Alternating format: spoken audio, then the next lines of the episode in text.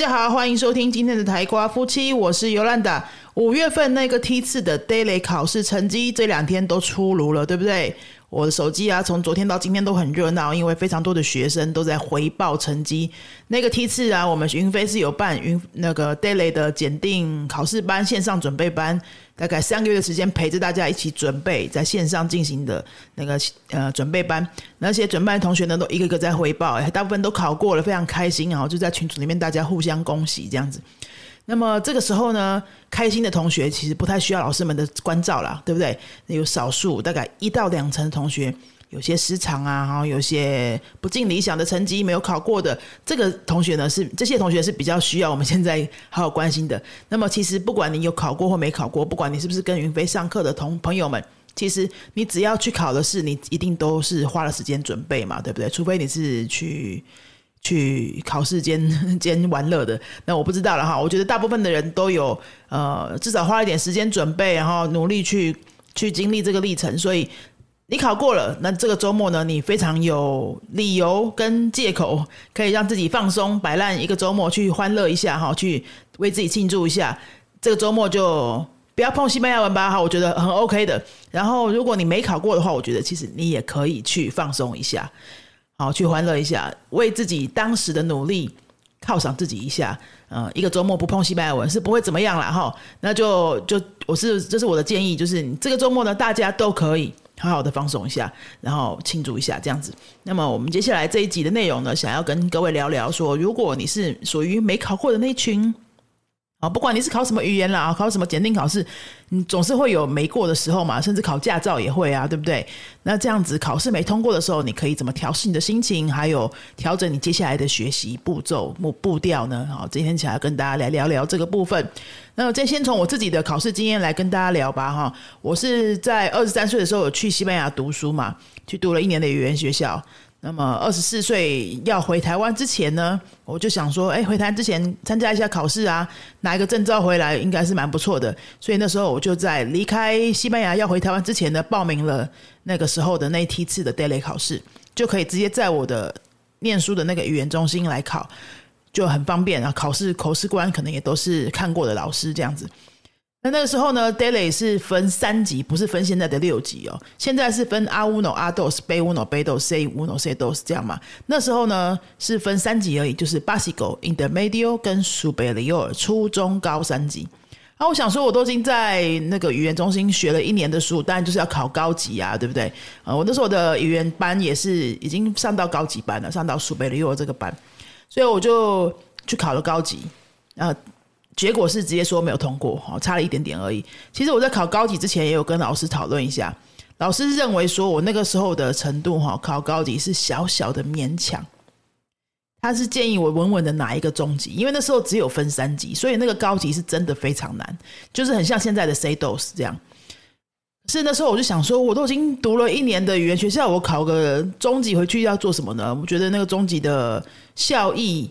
好，比如说要找工作什么的，应该就没什么效益啊，就看起来很普通啊，就 in the media。所以我就想说，就拼一下考高级好了啦，哈。最后两个月，我就真的还蛮认真的，一直在准备那个考试。嗯，像是写作啊，我都几乎每个礼拜会写个两三篇，另外请老师帮忙改。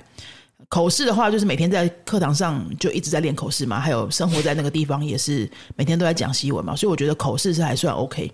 阅读跟听力真的就是要特别练。然后，嗯，我就花蛮多时间在准备那考试的。结果后来的考试结果真的就是差一点点，大概总分差到三四分这样子而已吧。哈，回到台湾才拿到证书，那个考试成绩单的，就很可惜没有考到，所以也是难过了一阵子啊。哈，呃，当然那时候怎么调试已经不太记得了，已经过了快二十年了嘛。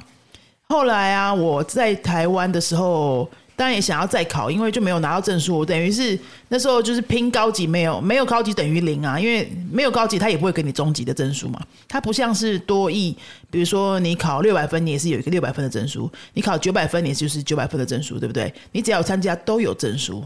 可是西班牙语不是这样，西班牙语就是你过跟没过两个决定两个结果而已。那没过就等于你下次再重来，这样你就什么都没有。好，我就什么都没有的情况下回来。回来的时候呢，就有点难跟跟台湾，就比如说找工作啊那些呃需要证明语言能力的时候，是有一点难去说明说，哎，都没有人听得懂的西班牙文，我到底有什么程度？我跟人家讲说我有一个呃离高级证书差四分的程度，好像就很弱啊，对不对？人家也不会接受，所以那时候就度过了一段小小的尴尬期啦，哈。后来过了几年之后，我觉得还是要去把它考一下，所以呢。哎，其实我好像再隔一次去考试的那个，呃，就是在我二零零八年，差不多二十七八岁，我去多米尼加那那个教工教中文的时候，去那边工作嘛，生活了两年。我想说，都已经在那个西语系国家生活，那这个时候去考，一定是西语最好的时候啊！哈，我那时候也是直接去报名了那个 superior，就是高级的。啊，结果大家知道怎么样吗？我居然搞错考试时间。非常非常的扯，我居然考搞错考试时间，所以所以那考试开始的时候，我人没有在考场。后来那考场就是好像我打电话给我说你怎么没来啊？可是他们打给我说我去也已经来不及了哈，我就等于是呃一个大题没有考到，好像是一个听力还是什么没有考到啊。当下我就是还是把其他的科都考完了，其他的大题都考完了，然后一直拜托那些老师能不能让我就是偷偷的补考前面那些部分，然后但没有成功了，因为 daily。Daily 那个考试中心不会答应的嘛，所以就我就拿到了那个呃某一科缺考的那个成绩单。我说为什么还是把它考完呢？因为因为我觉得反正都报名了嘛，好，那我就把它考完，然后我自己知道说我当下的那个成绩是不是能够符合那些程度。如果真的有把它考完的话，到底会不会过？这样，所以那时候拿到成绩单，其实其实真的都有过，有考的都有达到每一科。每个单元的标准，可是就缺了一个嘛，所以当然还是没有证书，所以跟这个证书就是一直这样子擦身而过哈，嗯，不是很有缘。后来回到台湾之后，我就还是很想要拿那个证书啊，所以在台湾又报过一次那个高级的考试，因为到后来回台湾之后，好像就改成分六级了，就是现在大家知道的阿乌诺阿豆斯这样。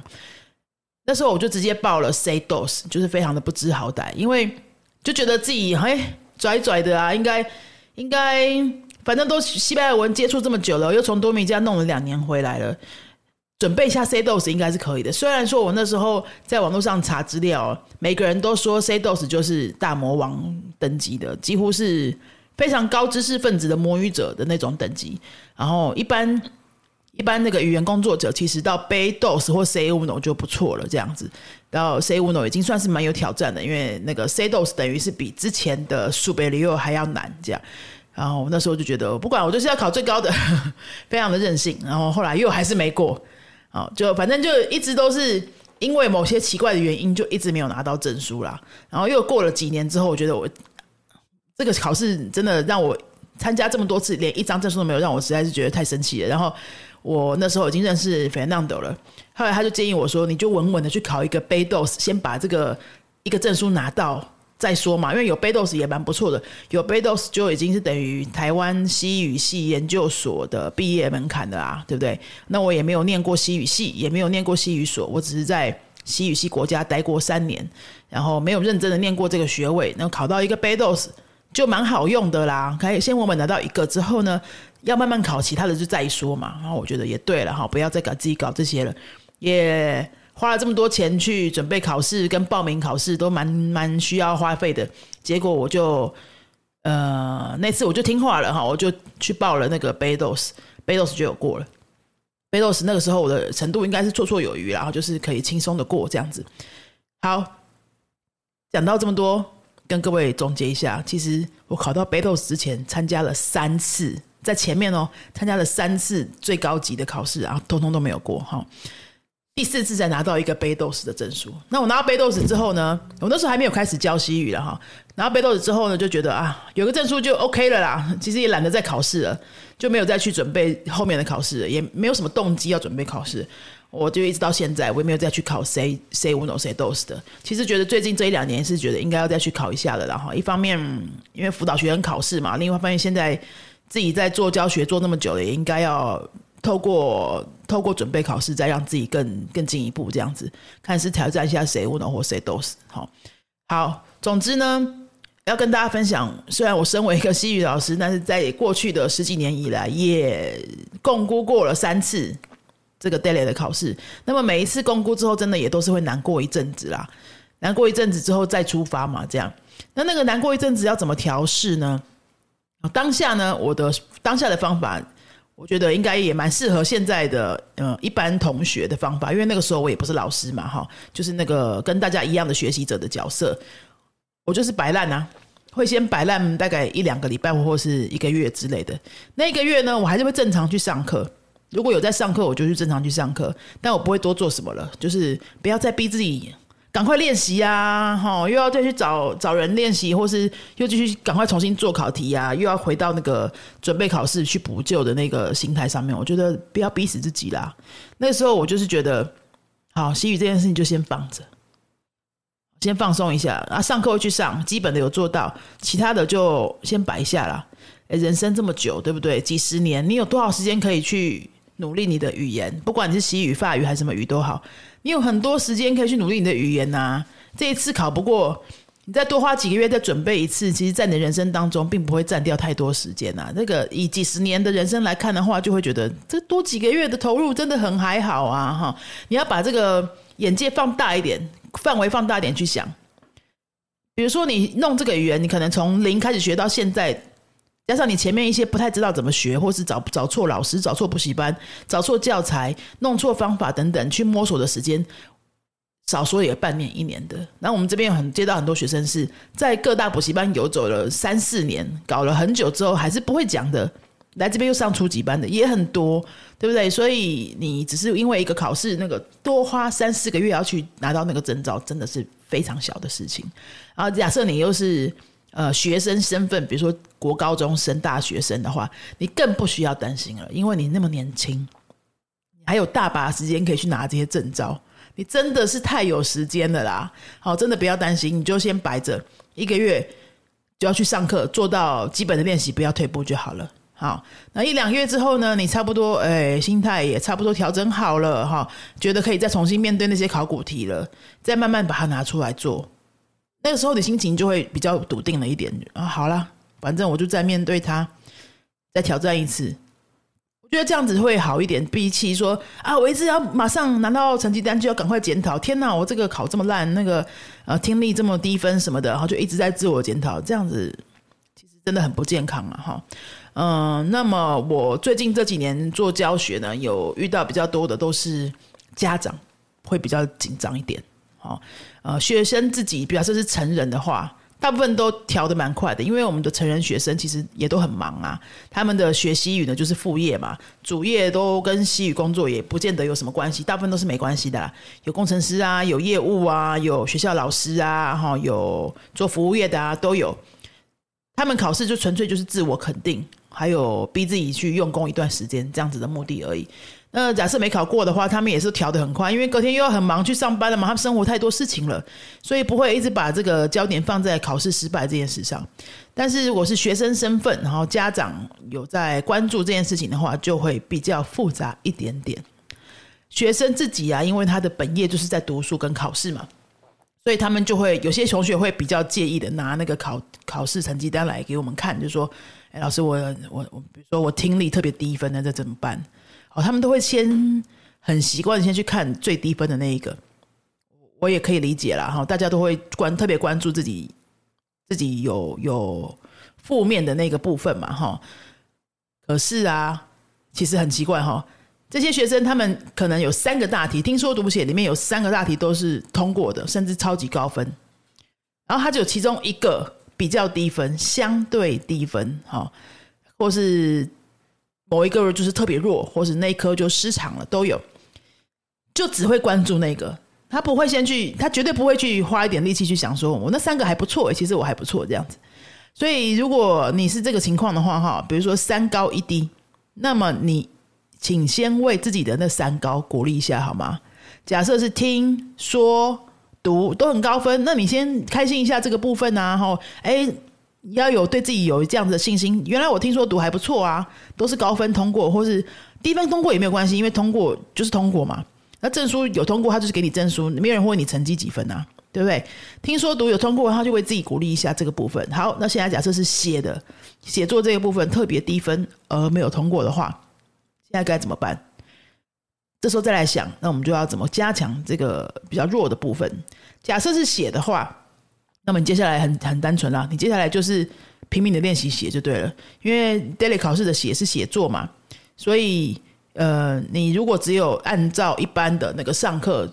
的节奏去学习，比如说每个礼拜都去学校上课啊，去补习班上课，然后学校会出那些作业，可能就是回答一些简单的问题呀，或是填空啊，或是录个小影片啊，说话什么的。没有针对写长篇文章去训练的话，其实你就会没办法练到你弱的这个部分。所以假设你是写作比较弱的话，你就真的要针对写作这个。部分人来制定一些读书计划，啊，那如果是阿豆斯以上的话，他至少要写八十一百个字嘛，所以你要常常去习惯去写那样长度的东西，啊，呃，最好是最好是如果是写作跟口说的话，不要自己搞啦。写作跟口说你是自己没办法解决，大部分的同学都需要靠一个母语老师来帮你。啊，写作要有人帮你改，说话要有人帮你改，跟跟你对话模拟。所以这个部分就是请教老师啦，或是看要另外花个费用去去上一对一的辅导，或者再上一个检定班。我是觉得，如果说你。呃，就是某一科特别弱，听说读写的某一个能力特别需要加强的话，那么上团体班会比较花时间，比较浪费时间一点。因为团体班的话就是概括性的训练嘛，什么都训练。那你其他三个已经不太需要老师的帮忙了，你应该把有限的时间跟金钱资源都花在你最弱的、最需要帮忙那个部分就好了。因为你的目标是四科都过，然后可以拿到证书嘛。对不对？假设是写比较弱，那你就找一个老师，比如说，呃，你们花一两个月的时间上课，哈，就专门练习写的部分，你就写，然后每个礼拜写考古题的那些题目，拿呃市面上有卖的那些题册的考的那些题目拿来练，然后写出来，整篇写出来。写的时候要记得要帮自己计时哦，哦，就是比如说考试是限定十五分钟要写完这一篇，你就是要限定十五分钟。那我自己的话，我会再限定。再缩短一点时间，比如说十二分钟，因为考试你会紧张啊，什么各种状况，所以你再限定更短的时间去练习，效果会更好。那写完之后呢，不可以查字典，不可以查了资料再来改，这样子你就是直接裸考，裸体的裸裸考之后，然后把这个交给跟你搭配的老师，请他帮你改。那么只要老师是有训练训练过那个考试考试的学生的这种经验的话呢，他们都会知道，比如说阿豆斯的学生需要。表达到什么样的地步？好，有一些词应该要知道的，有一些连接词的方式架构应该要知道的。你不能都只有用阿乌诺程度的单字或句型去写阿斗斯的考试。即使你成，即使你整篇都没有什么错误，可是那个考考试中心还是会认定你没有阿斗斯的程度。所以有些人会觉得说，我都没有写错什么，为什么很低分？是这样子，因为假设你写的都是阿乌诺程度人，就可以写出来的东西，代表你没有阿多斯的程度嘛？这个背后有一些复杂了哈。反正如果以考试学生的角度来说，你也不太需要懂这么多背后的东西，你只要知道说，我现在阿多斯该写成什么样子，就是一直给老师改就对了。口说的部分一样的道理，因为口说。只是把写的内容换成说的内容嘛，换一个方式呈现而已。那重点也都一样，就是你说出来的东西有没有阿斗斯的程度？好，说出来东西有没有阿斗斯程度？那这个你自己就是有点难判断啊。你需要有一个老师带着你做，而且你也需要真人跟你模拟对话练习。特别提一下，假设你是一个呃天生比较内向的人的话，哈，你更需要跟真人更多次的练习。这个比较没有办法一点。如果说呃，平常就是外向的人呐，看到陌生人谁都可以讲几句，讲错也不怕的那一种，真的就是在口试上面会比较占优势啦。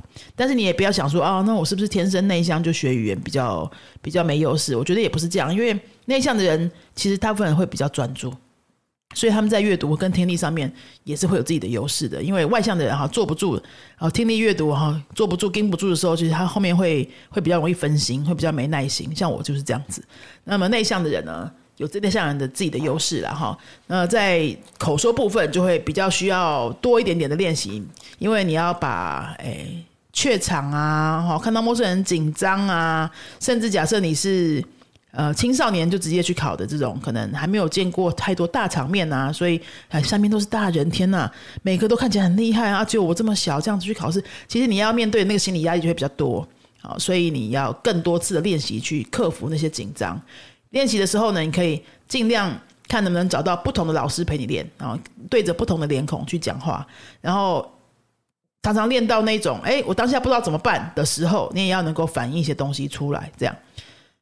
这种练习的次数要非常非常多，让你练到习惯。说好，我现在我现在不会，我也不会太紧张了啊，我也是可以讲得出一些东西来回应。说，呃，那你可不可以再讲一次？你刚刚要说的，你刚刚要讲的意思是什么什么吗？好，这样子去帮自己达到，帮自己找到下一个讲话的机会。这样子的对话能力是需要练的，好不好？那我们今天就是跟大家分享这个。如果说你没考过的话，你接下来可以怎么调整？首先呢。重点，先去放松一两个周末没有关系，好，那这两个周末呢，你不要，你不要全部摆烂，通通都不放不碰西文，就是你可能本来还有上课就去上一下，然后课堂上出的功课你就做一下，其他的多的练习就算了，没关系，放自己几天假哈，一两个礼拜的假，然后等到你对这个考试的成绩已经没有什么负向情绪的时候呢，你再回来。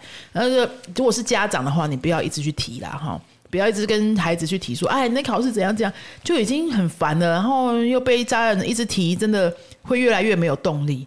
好，家长真的要忍住，先别提了，好不好？假设我们大人没考过，也不想让别人一直问嘛，对不对？那小孩也是一样，就先把它摆着。这件事情真的没那么严重哈。接下来再考几，再考一两次就是啦。明年还可以报名啊，后年还可以报名啊，对不对？你除非你是真的明年就得出国，就要那张证书，会比较介意一点。要不然的话，真的。几个月真的还好啦，哈，好，然后休息一下，心态调好之后呢，你再回来看一下你的成绩单，哪一个部分是最弱的，我们就针对那个最弱的部分去刻意练习就好了。呃刚刚前面的举例呢是听，呃，是说跟读的，说跟写的部分，因为这两个是属于 output 输出的这两个大题，会比较多人是卡在这边呐。那假设你是卡在听跟阅读的话，那很单纯啊。就是考古题一直做，一直做，一直做，因为这个不太需要老师帮忙。你就是考古题一直做，一直做，哈，对完答案再看错在哪里。查完字典之后，查完资料之后，你可以理解吗？不行，就找人问，找老师问，找同学问，这样子。听跟读的这两个是属于 input 部分，这个是非常好解决的啦。啊，就可以靠自己多做练题目练习，就可以把它补足起来了。大概是这样子，那么希望这次没考过的同学呢，诶，这个周末去放松一下之后呢，可以很快的调整回来哈。那考一次考试真的不代表什么啊，这辈子可以考很多次，呃，即使身为老师的我们也是。也是很多次都是没考过的，然后去白白花那些报名费，然后去去当炮灰的，也都有这些经验。不止我哈，云飞的其他的嗯台湾的老师，其实也都有没考过的经验，这个都非常非常正常哈。假设假设你还是觉得呃这样子不够疗愈的话，我再跟你说，我连机车的驾照都考两次，机车呢，接着也考两次，还有很多考试都是都是不行的。我高中的。高中三年的模拟考试，没有一次成绩是有学校可以念的，几乎都是落榜的那个成绩。还有到最后是考上福大，是等于是报黑马这样。我的书里面也有写，很多考试我都是跌跌撞撞这样子考过来的。那真的不用因为一两次考试的成绩太自责。太在意，好不好？好，那希望大家都还是可以开开心心的学语言。如果你最近想要帮自己找新的西语课，然后还没有找过我们的课的话呢，可以在脸书或是 Google 搜寻“云飞”两个字，就可以找到我们的粉丝专业或是官网。那么我们这个节目的资讯说明栏这边下面也会有相关的连接，可以跟我们预约线上的说明会、线上的免费课程说明会，或者是如果你想要。参加那个一年期的密集班的话，接下来的新班就会在明年一月喽。哈，今年的密集班已经全部额满，九月份要开的也都额满了哈。那今年不会再开新的了，接下来就是等明年一月。假设你想要从明年一月开始一个新的一整年的学习计划的话，我们也有相关的资讯，你可以来跟我们咨询一下。那么今天的节目就到这边喽，希望大家可以去 Apple Podcast 帮我们留个五星评论，谢谢，我们下次再见，阿斯达瑞哥